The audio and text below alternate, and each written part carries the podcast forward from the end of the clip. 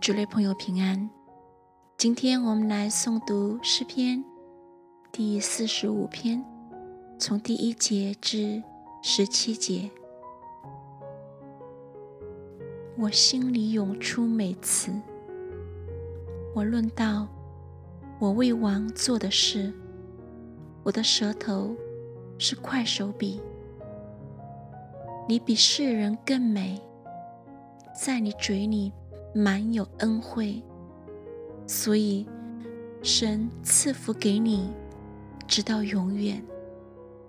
大能者啊，愿你腰间佩刀，大有荣耀和威严，为真理、谦卑、公义，赫然坐车前往，无不得生。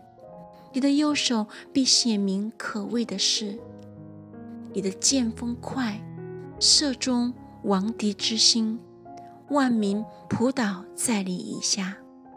神啊，你的宝座是永永远远的，你的国权是正直的，你喜爱公义，恨恶罪恶，所以神就是你的神，用喜乐油膏你。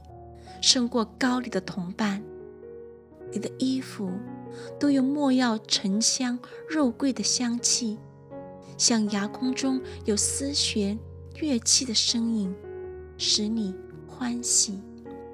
有君王的女儿，在你尊贵妇女之中，王后佩戴鹅翡金饰，站在你右边。女子啊，你要听，要想。要侧耳而听，不要纪念你的名和你的富家。王就羡慕你的美貌，因为他是你的主，你当敬拜他。推罗的民必来送你，民中的富足人也必向你求恩。王女在宫里极其荣华。